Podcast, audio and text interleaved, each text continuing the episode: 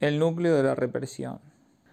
A medida que avanzamos este año, que precisamente empieza a cobrar forma de año cuando se inicia la cuesta de su ocaso, resulta satisfactorio para mí recibir el testimonio, por las preguntas que me han formulado, que algunos de ustedes empiezan a comprender que a través de lo que estoy enseñando se pone en juego la totalidad del psicoanálisis. El sentido mismo de la acción de ustedes, aquellos de quienes hablo, son los que han comprendido que sólo a partir del sentido del análisis puede enunciarse una regla técnica. En lo que poco a poco voy deletreando ante ustedes, no todo está aún suficientemente claro. Sin embargo, no duden ustedes de que se trata aquí nada menos que de una toma de posición fundamental sobre la naturaleza del psicoanálisis, que animará la futura práctica de ustedes ya que transforma la comprensión que tienen del lugar existencial de la experiencia analítica y de sus fines. La vez pasada intenté representar ese proceso que se hace intervenir siempre en forma enigmática en el análisis y que en inglés se llama working through. Se traduce difícilmente en francés por elaboración o trabajo. Esta dimensión misteriosa en una primera aproximación es la que hace que con el paciente no sea preciso sense fois sur le métier remettre notre ouvrage. Cien veces retomar nuestra labor para que puedan realizarse ciertos progresos, ciertos saltos subjetivos. En el movimiento de molino expresado por estas dos flechas, de O a O' y de O' a O, en ese juego de vaivén se encarna el espejeo del más acá al más allá del espejo por donde pasa la imagen del sujeto. En el transcurso de análisis se trata del completamiento de esa imagen. Al mismo tiempo, el sujeto reintegra su deseo.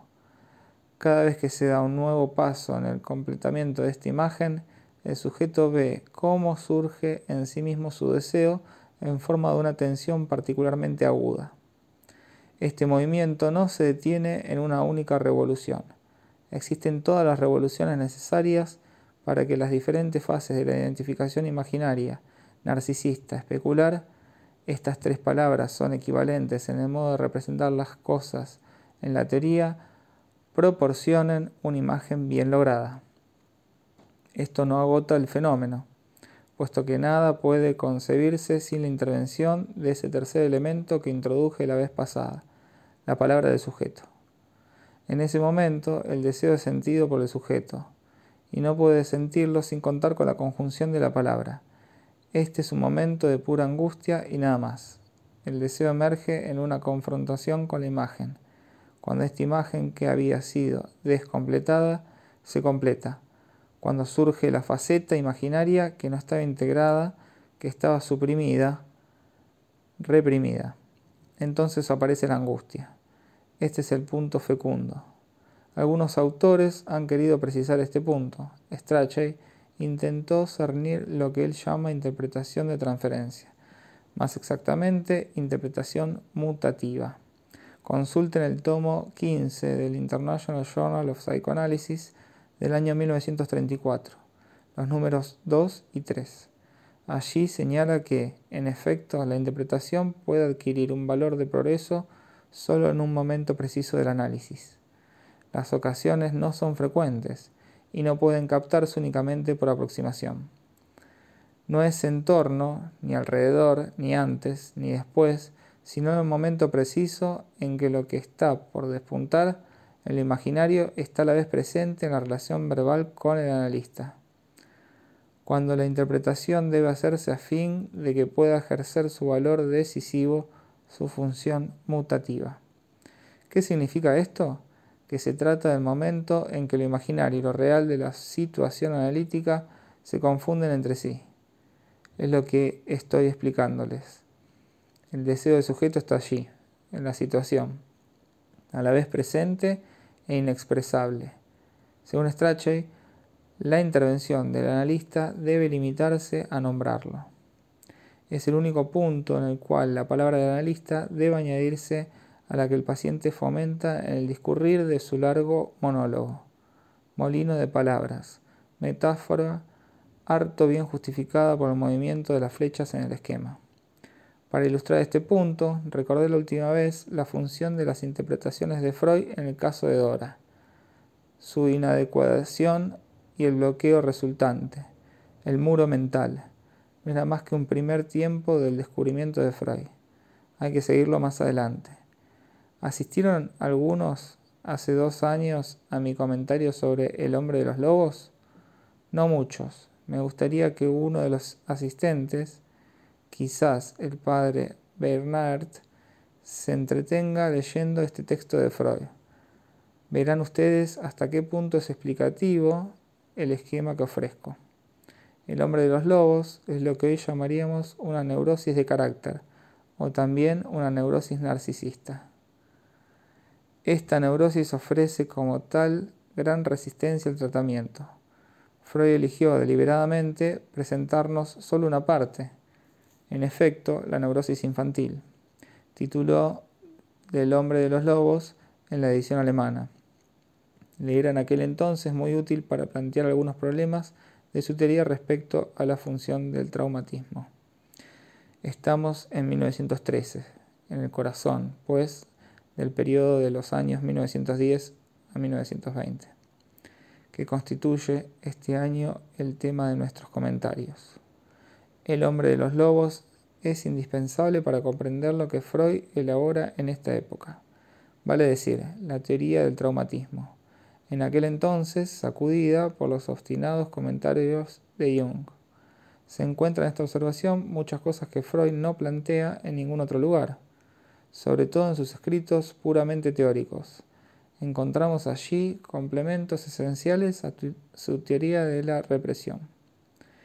Ante todo, les recordaré que la represión, en el caso del hombre de los lobos, está ligada a una experiencia traumática, el espectáculo de la copulación entre los padres en posición a tergo. El paciente nunca pudo evocar directamente esta escena, rememorarla, ella es reconstruida por Freud. La posición copulatoria solo pudo ser restituida a partir de sus consecuencias traumáticas en el comportamiento actual del sujeto. Son estas, ciertamente, pacientes reconstrucciones históricas, realmente sorprendentes. Freud procede aquí como se procede con monumentos, con documentos archivados, siguiendo la vía de la crítica y de la exégesis de textos. Si un elemento aparece en algún punto en forma elaborada, con toda seguridad que el punto en el cual aparece menos elaborado es anterior. Freud consigue así situar la fecha de la mencionada copulación. La sitúa sin equívoco, con absoluto rugor, en una fecha definida por n más medio año. Ahora bien, n no puede ser superior a 1, porque la cosa no puede haberse producido a los dos años y medio debido a ciertas razones relacionadas con las consecuencias de esta espectacular revelación sobre el joven sujeto, que forzosamente debemos admitir. No puede excluirse que haya ocurrido a los seis meses, pero Freud descarta esa fecha porque en el punto en que se halla le parece un poco violento dejar de hacerlo. De paso quisiera señalar que Freud no excluye que haya, en efecto, ocurrido a los seis meses. A decir verdad, yo tampoco lo excluyo. Incluso debo confesar que más bien me inclino a pensar que es esta, y no el año y medio la fecha correcta. Quizá más adelante les diga por qué pienso así. Volvamos a lo esencial. El valor traumático de la efracción imaginaria producida por ese espectáculo no debe, en modo alguno, localizarse justo después del acontecimiento. Para el sujeto, la escena cobra valor traumático entre los tres años y tres meses y los cuatro años. Tenemos la fecha precisa, pues el sujeto nació, coincidencia, por otra parte decisiva en su historia, el día de Navidad. El sueño de angustia, eje de esta observación, aparece por primera vez mientras el sujeto está esperando los acontecimientos de Navidad fiesta acompañada siempre para él, como para todos los niños, de regalos que provienen supuestamente de un ser que desciende. Este sueño de angustia es la primera manifestación del valor traumático de lo que he llamado hace un instante la efracción imaginaria. Se trata, tomando prestado un término de la teoría de los instintos, tal como está elaborado actualmente, ciertamente de modo más logrado que en la época de Freud, en particular respecto a los pájaros, de una pragung. Este término tiene resonancias de acuñación, acuñación de una moneda, la pragung del acontecimiento traumático. Esta pragung, Freud lo explica claramente, se sitúa primero en un inconsciente no reprimido. Precisaremos más adelante esta expresión que solo es aproximativa. Digamos que la pragung no fue integrada al sistema verbalizado del sujeto, que ni siquiera alcanzó la verbalización, ni siquiera, podemos decirlo, alcanzó la significación. Esta pragung, estrictamente limitada al dominio del imaginario, resurge a medida que el sujeto avanza en un mundo simbólico cada vez más organizado. Esto es lo que Freud explica al relatarnos toda la historia del sujeto, tal como ella se deduce entonces de sus declaraciones entre el momento originario X y esa edad de cuatro años, fecha en la que Freud localiza la represión. La represión solo se produce en la medida en que los acontecimientos de los primeros años del sujeto fueron, históricamente suficientemente agitados. No puedo contarles toda la historia. Su seducción por su hermana mayor, más viril que él, objeto también de rivalidad e identificación, su retroceso y su rechazo ante esta seducción frente a la cual el sujeto carece, a esta edad precoz, de mecanismos y elementos, su intento posterior de acercarse a la NURS y seducirla activamente. La famosa nania, seducción normativamente dirigida en el sentido de una evolución genital primaria edípica, pero ya falseada por la primera seducción cautivante de la hermana. El sujeto es empujado desde el terreno en el cual penetra hacia posiciones sadomasoquistas, cuyo registro y cuyos elementos nos proporciona Freud. Señalaré ahora dos puntos de referencia. En primer lugar, todas las salidas. Las salidas más favorables pueden esperarse a partir de la introducción del sujeto en la dialéctica simbólica. El mundo simbólico no cesará, por otra parte, de ejercer su atracción directiva en el transcurso del desarrollo de este sujeto, puesto que, como ustedes saben, más tarde habrá momentos de soluciones felices, pues intervendrán en su vida elementos enseñantes en el sentido propio de la palabra. Toda la dialéctica de la rivalidad con el padre, pasivizante para él, se relajará en determinado momento gracias a la intervención de personajes dotados de prestigio, tal o cual profesor, o aún antes, por la introducción del registro religioso. Freud nos muestra, pues, lo siguiente. El sujeto se realiza en la medida en que el drama subjetivo es integrado en un mito que tiene valor humano extenso, incluso universal. Por otra parte, ¿qué ocurre durante este periodo entre los tres años y seis meses y los cuatro años? Ocurre, justamente, que el sujeto aprende a integrar los acontecimientos de su vida en una ley, en un campo de significaciones simbólicas, en un campo humano universalizante de significaciones.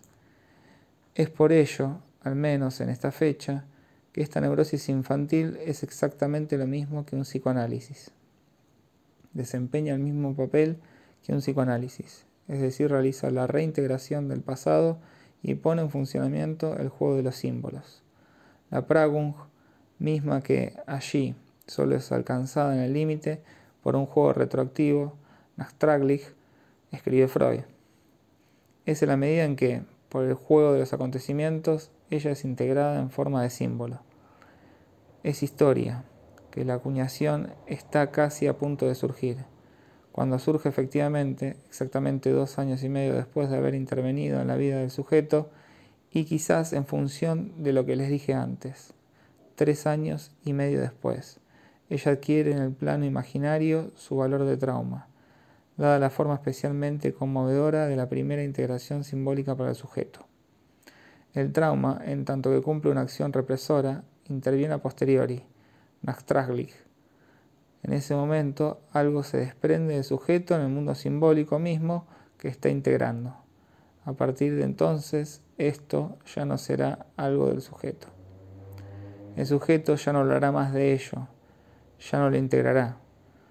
No obstante, esto permanece ahí, en alguna parte, hablado, si podemos decirlo así, a través de algo que el sujeto no domina. Será el primer núcleo de lo que luego habrán de llamarse sus síntomas.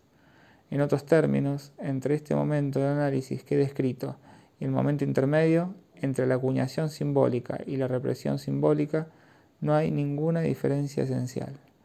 Solo hay una diferencia que en ese momento nadie está presente para darle la palabra. Una vez constituido su primer núcleo, la represión comienza. Hay ahora un punto central alrededor del cual podrán luego organizarse los síntomas, las sucesivas represiones y al mismo tiempo, ya que la represión y el retorno de lo reprimido son lo mismo, el retorno de lo reprimido. ¿No les asombra que el retorno de lo reprimido y la represión sean lo mismo? Doctor X. Ya nada más asombra. Hay gente a quien esto asombra, aunque X diga que nada le asombra. O Manoní. Con ello se elimina la idea, formulada a veces, de una represión lograda. No, no se la elimina. Para explicarlo, habría que entrar en toda la dialéctica del olvido. Toda integración simbólica lograda implica algo así como un olvido normal pero ello nos alejaría demasiado de la dialéctica freudiana. O Manoní, ¿un olvido, entonces, sin retorno de lo reprimido? Sí, sin retorno de lo reprimido. La integración en la historia implica evidentemente el olvido de todo un universo de sombras que no llegan a la existencia simbólica. Y si esta existencia simbólica es lograda y plenamente asumida por el sujeto, no deja ningún peso detrás suyo. Sería entonces preciso hacer intervenir nociones heideggerianas. Toda entrada del ser en su morada de palabras supone un margen del olvido. Un complementario de toda. Señor Hippolyte, en la formulación de Manoní no entiendo el término lograda. Es una expresión de terapeuta. La represión lograda es esencial. Señor Hippolyte. Lograda bien podría querer decir el olvido más fundamental. Es precisamente de lo que hablo, señor Hipólito. Entonces lograda quiere decir, en cierto sentido, lo más fallado.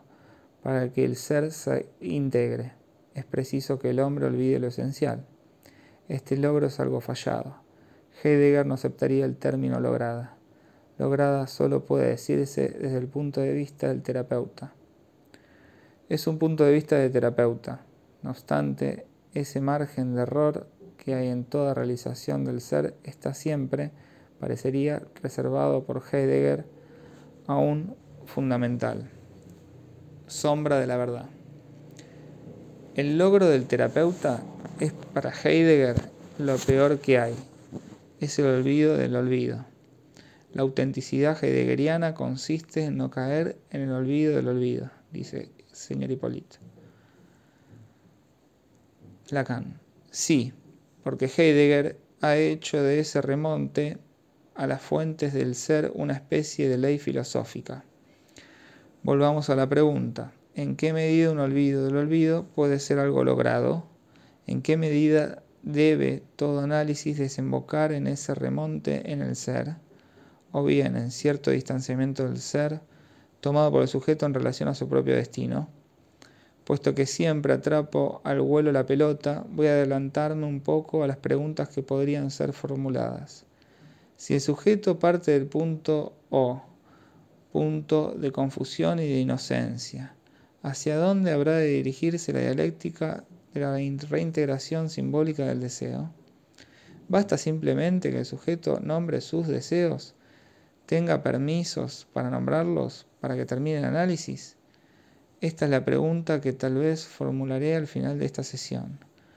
Verá también cómo no me voy a quedar ahí. Al fin, totalmente al fin del análisis, después de haber recorrido ciertos circuitos y efectuado la reintegración completa de su historia, ¿estará todavía en O el sujeto? O más bien, un poco más por aquí, cerca de A. En otros términos, queda algo de ese sujeto a nivel de ese punto de adherencia que llamamos su ego. El ego del sujeto, estructura interna que podría perfeccionarse mediante el ejercicio, al que se toma como dato, ¿es acaso lo único con lo cual el análisis tiene que ver?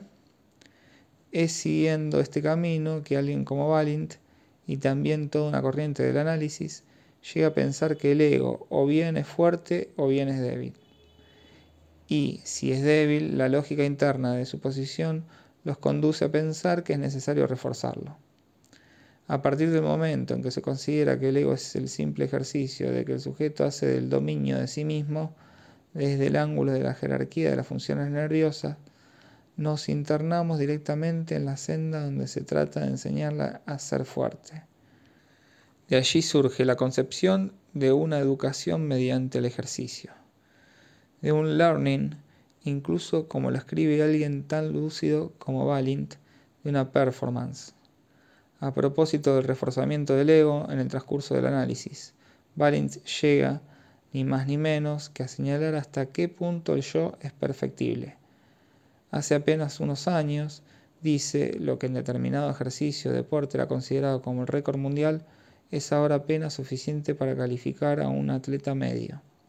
Así pues, cuando el yo humano se pone a competir consigo mismo, logra resultados cada vez más extraordinarios, por lo cual debe deducirse, no tenemos prueba de ello, y con razón, que un ejercicio como el análisis podría estructurar el yo, introducir en sus funciones un aprendizaje que lo reforzaría y lo volvería capaz de tolerar mayor cantidad de excitación.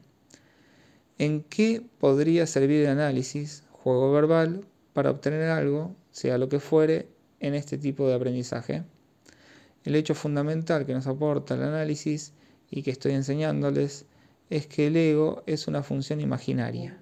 Si estamos ciegos ante este hecho, caemos en esa vía en la que todo el análisis, o casi todo, se interna hoy de un solo paso.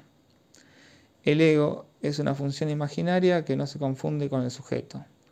¿A qué llamamos un sujeto? Precisamente a lo que en el desarrollo de la objetivación está fuera del objeto. Puede afirmarse que el ideal de la ciencia consiste en reducir el objeto a algo que pueda clausurarse y delimitarse en un sistema de interacciones de fuerzas. El objeto como tal, a fin de cuentas, solo lo es para la ciencia nunca hay más que un solo sujeto, el sabio que mira el conjunto y que espera un día poder reducir todo a un determinado juego de símbolos que englobe todas las interacciones entre los diversos objetos.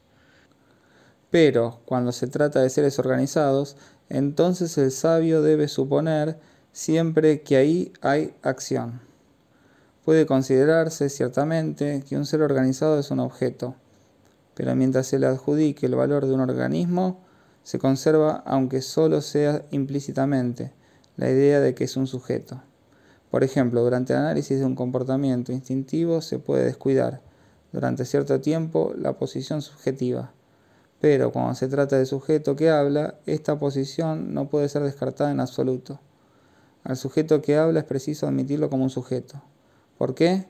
Por la sencilla razón de que es capaz de mentir. Vale decir que es distinto de lo que dice. Freud nos descubre en el inconsciente esta dimensión del sujeto que habla, del sujeto que habla en tanto que engañador.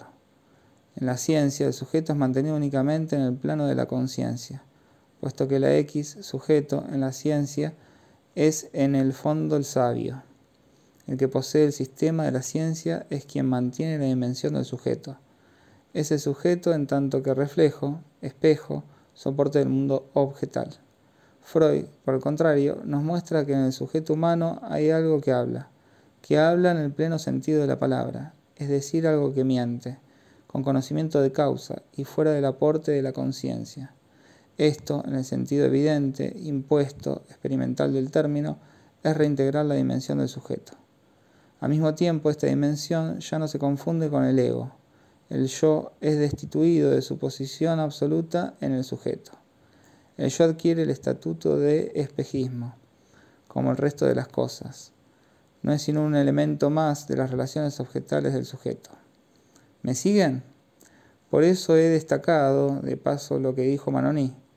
En efecto, plantea el problema de saber si, en el análisis, Solo se trata de ampliar las objetivaciones correlativas al ego considerado como un centro ya dado, pero reducido en mayor o menor grado, como se expresa Ana Freud.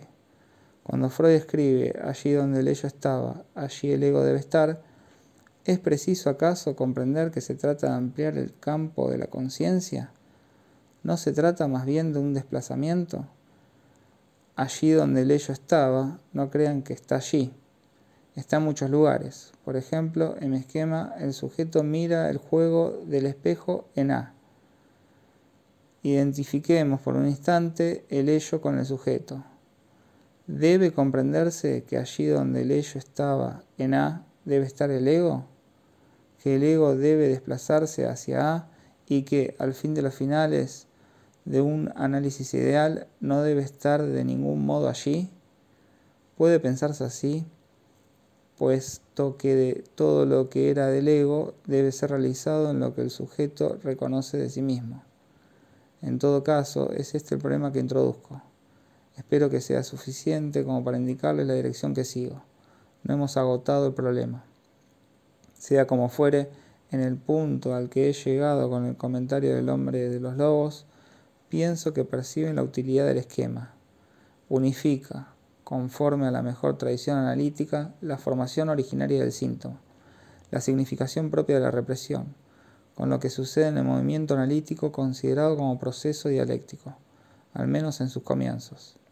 Después de este simple esbozo, dejaré al reverendo padre Weinert la tarea de tomarse el tiempo necesario para volver a leer el caso de El hombre de los lobos hacer algún día un pequeño resumen e incluso destacar algunos problemas, cuando haya aplicado los elementos que aporto a este texto. Puesto que nos quedaremos en este punto en lo que respecta al hombre de los lobos, quiero avanzar un poco de la comprensión de lo que en análisis es el procedimiento terapéutico, el resorte de la acción terapéutica más precisamente que significa la nominación, el reconocimiento del deseo en el punto que ha alcanzado. En O, todo debe detenerse allí, o acaso debemos exigir un paso más allá. Voy a intentar hacerles entender el sentido de esta pregunta. En el proceso de integración simbólica de su historia por parte del sujeto hay una función absolutamente esencial una función respecto a la cual todo el mundo lo ha señalado desde hace ya mucho tiempo. El analista ocupa una posición significativa. A esta función se la llamó superyo. Nada puede comprenderse de ella si no nos remitimos a sus orígenes. El superyo apareció primero en la historia de la teoría freudiana en forma de censura. Hace un momento hubiera podido ilustrar de inmediato el comentario que les hice diciéndoles que, desde el origen estamos, con el síntoma y también con todas las funciones inconscientes de la vida cotidiana, en la dimensión de la palabra. La misión de la censura es engañar por medio del mentir. No por nada Freud eligió el término censura. Es esta una instancia que cinde el mundo simbólico del sujeto. Lo corta en dos, una parte accesible, reconocida y una parte inaccesible, prohibida. Volvemos a encontrar esta noción apenas transformada y casi con el mismo acento, en el registro de superyo. Aceptaré enseguida que opone la noción de superyo, tal como la evoco en una de sus facetas, a la noción que se utiliza habitualmente. Generalmente el superyo es pensado siempre en el registro de una tensión, y poco falta para que esta tensión sea remitida a referencias puramente instintivas, como por ejemplo el masoquismo primordial. Esta concepción no es extraña a Freud. Freud llega aún más lejos. En el artículo Das Ich und das Es sostiene que cuanto más suprima el sujeto sus instintos, es decir, si se quiere, cuanto más moral es su conducta, más el superyo exagera su presión y más severo, exigente e imperioso deviene. Esta es una observación clínica que no es universalmente válida, pero Freud en este caso se deja arrastrar por su objeto, la neurosis. Llega incluso a considerar el superyo como uno de esos productos tóxicos que da su actividad vital. Desprenderían otras sustancias tóxicas que pondrían fin, en determinadas condiciones, al ciclo de su reproducción. Esto es exagerar demasiado las cosas, pero esta idea vuelve a encontrarse, de modo implícito, en toda una concepción sobre el superyo dominante en el análisis. En oposición a esta concepción, conviene formular lo siguiente. De modo general, el inconsciente es en el sujeto una decisión del sistema simbólico, una limitación, una alienación inducida por el sistema simbólico. El superyo es una escisión análoga que se produce en el sistema simbólico integrado por el sujeto. Ese mundo simbólico no se limita al sujeto, ya que se realiza en una lengua, lengua compartida, sistema simbólico universal, al menos en la medida en que establece un imperio sobre una comunidad determinada, a la que pertenece el sujeto. El superyo es esta escisión en tanto que ella se produce para el sujeto, pero no únicamente para él, en sus relaciones con lo que llamaremos la ley. Voy a ilustrar este punto con un ejemplo, pues están ustedes tan poco acostumbrados a este registro a causa de la enseñanza sobre análisis que se les imparte, que creerán que me aventuro más allá de sus límites. No es así, sin embargo. Se trata de uno de mis pacientes. Había hecho ya un análisis con otra persona antes de llegar a mí. Presentaba síntomas muy particulares en el terreno de las actividades de la mano, órgano significativo dada su relación con ciertas actividades placenteras sobre las cuales el análisis arrojó gran claridad. Un análisis conducido según una línea clásica se había dedicado con ahínco, pero sin éxito alguno, a organizar a toda costa sus diferentes síntomas en torno, por supuesto, a la masturbación infantil y a las prohibiciones y represiones que habría provocado en su entorno. Estas prohibiciones, en efecto, existieron, pues siempre existen. Desgraciadamente ellas nada habían explicado, nada habían resuelto. Este sujeto era de religión islámica. Este elemento de su historia no puede disimularse, aunque siempre es delicado informar sobre casos particulares en una enseñanza. Uno de los elementos más sorprendentes de la historia de su desarrollo subjetivo era su alejamiento, su aversión respecto a la ley coránica. Ahora bien, esta ley es infinitamente más total que lo que en nuestra área cultural definida por dad al César lo que es del César y a Dios lo que es de Dios podemos suponer. Por el contrario, en el área islámica, la ley tiene un carácter totalitario que no permite aislar en absoluto el plano jurídico del plano religioso. Había, pues, en este sujeto un desconocimiento de la ley coránica, en un sujeto que por sus ascendientes, sus funciones, su porvenir, pertenecía a esa área cultural. Esto me chocó, en función de la idea, que creo bastante sana, de que no debemos desconocer las pertenencias simbólicas de un sujeto. Esto nos llevó directamente al hilo de la cuestión. En efecto, la ley coránica sanciona al culpable de robo con un se cortará la mano. Ahora bien, durante su infancia el sujeto estuvo envuelto en medio de un revuelo privado y público, en el que había oído decir, en resumen, lo siguiente. Este era su drama ya que su padre había sido funcionario y había perdido su puesto, que su padre era un ladrón y que entonces debía tener cortada la mano. Por supuesto, hace ya mucho tiempo que en esa sanción no se lleva a cabo prácticamente, como tampoco las leyes de Manú. Quien ha cometido incesto con su madre se arrancará los genitales y con ellos en la mano marchará hacia el oeste. Sin embargo, no por ello deja de estar inscrita en ese orden simbólico que funda las relaciones interhumanas y cuyo nombre es la ley. Este sujeto, entonces, aisló del conjunto de la ley de modo privilegiado este enunciado. Luego apareció en sus síntomas. Las restantes referencias simbólicas de mi paciente, esos cercanos primitivos en torno a los cuales se organizan para el sujeto sus relaciones más fundamentales con el universo del símbolo, fueron destituidas dada la prevalencia particular que adquirió para él esta prescripción. Para él, ella está en el centro de toda una serie de expresiones inconscientes sintomáticas, inadmisibles, conflictuales, vinculadas a esa experiencia fundamental de su infancia. Yo les he señalado que, en el progreso del análisis, es en el momento en que nos acercamos a los elementos traumáticos, fundados en una imagen nunca integrada. Cuando se producen los agujeros, los puntos de fractura, en la unificación, en la síntesis de la historia del sujeto, es señalado que es a partir de estos agujeros que el sujeto puede reagruparse en las diferentes determinaciones simbólicas que hacen de él un sujeto con historia. Pues bien, del mismo modo, todo lo singular que pueda acontecerle a un ser humano debe situarse en relación con la ley con la cual él se vincula. Su historia está unificada por la ley por su universo simbólico que no es en el mismo para todos. La tradición y el lenguaje diversifican la referencia de sujeto.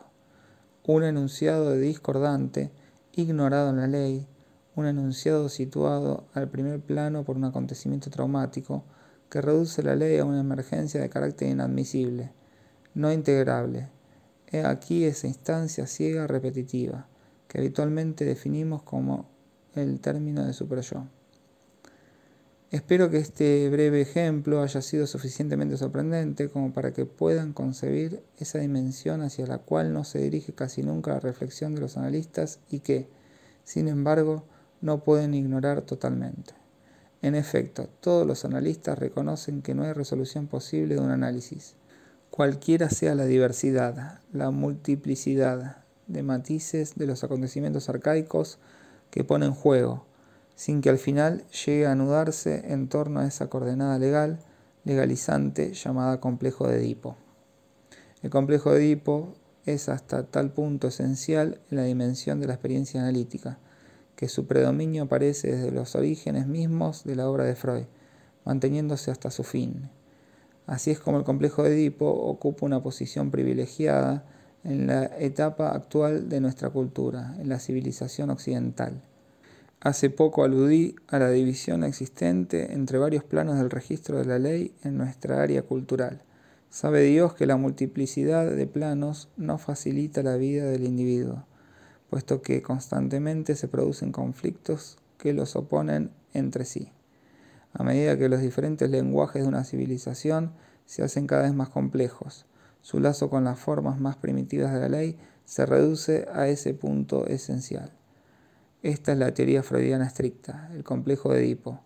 Es aquello que, del registro de la ley, repercute en la vida individual, como lo vemos en la neurosis. Es el punto de intersección más constante, el punto mínimamente exigible. Lo cual no significa que es el único y que sería salir del psicoanálisis referirse al conjunto del mundo simbólico del sujeto que puede ser extraordinariamente complejo, incluso antinómico, y a su posición personal en él, que está en función de su nivel social, de su porvenir, de sus proyectos, en el sentido existencial del término, de su educación, de su tradición. No estamos dispensados de los problemas planteados por las relaciones entre el deseo del sujeto, que se produce en el punto O, y el conjunto del sistema simbólico en que el sujeto está llamado en el pleno sentido de la palabra, a ocupar su lugar. Que la estructura del complejo de Edipo nos sea siempre exigida no nos dispensa de percibir que otras estructuras del mismo nivel, en el plano de la ley, pueden desempeñar, en un caso determinado, un papel igualmente decisivo. Es lo que hemos encontrado en el caso clínico recién mencionado. Una vez realizado el número de vueltas necesarias para que aparezcan los objetos del sujeto, y para que su historia imaginaria sea completada una vez nombrados y reintegrados los deseos sucesivos, tensionarios, suspendidos, angustiantes del sujeto. Sin embargo, no todo está terminado. Lo que primero estuvo en O y luego en O' y después de nuevo en O, debe trasladarse ahora al sistema completado de los símbolos. Así lo exige la salida del análisis. ¿Dónde se detendrá esta remisión? Deberíamos impulsar la intervención analítica hasta entablar diálogos fundamentales sobre la valentía y la justicia, siguiendo así la gran tradición dialéctica. Es una pregunta. No es fácil resolverla porque, a decir verdad, el hombre contemporáneo se ha vuelto singularmente poco hábil para abordar estos grandes temas. Prefiere resolver las cosas en términos de conducta, adaptación, moral de grupo y otras pamplinas. De ahí la gravedad del problema que plantea la formación humana del analista. Por hoy los dejaré aquí.